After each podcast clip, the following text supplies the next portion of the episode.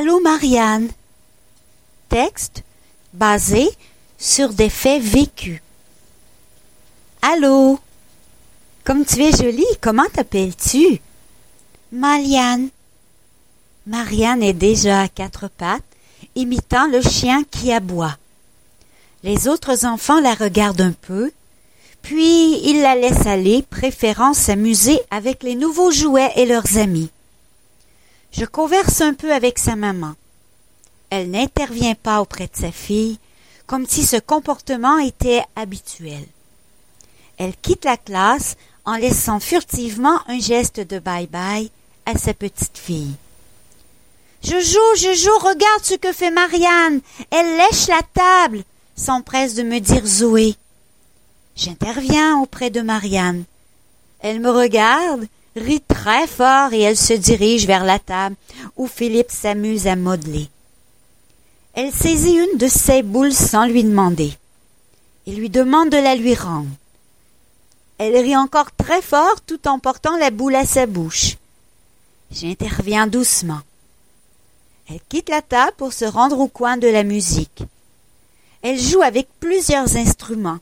Elle ne sait pas les utiliser et elle les utilise vivement. Un peu trop. Je m'approche d'elle et je lui apprends comment jouer avec ceux-ci. Au fil des jours, j'apprivoise cette fillette échevelée, habillée pauvrement, qui semble appartenir à un milieu très défavorisé. Je m'attache beaucoup à cette fillette. Je voudrais l'emmener chez moi, lui faire découvrir ce que plusieurs enfants ont déjà expérimenté les sorties au cinéma, au cirque, au centre culturel, à la piscine. J'en parle avec mes collègues de travail. J'en parle avec la psychologue de l'école. Finalement, je comprends que Marianne n'est pas plus malheureuse qu'un autre enfant, parce qu'elle n'a tout simplement pas vécu ce que cet enfant a eu la chance de vivre. J'ai gardé deux ans ma petite Marianne à la maternelle. Elle a fait des progrès immenses.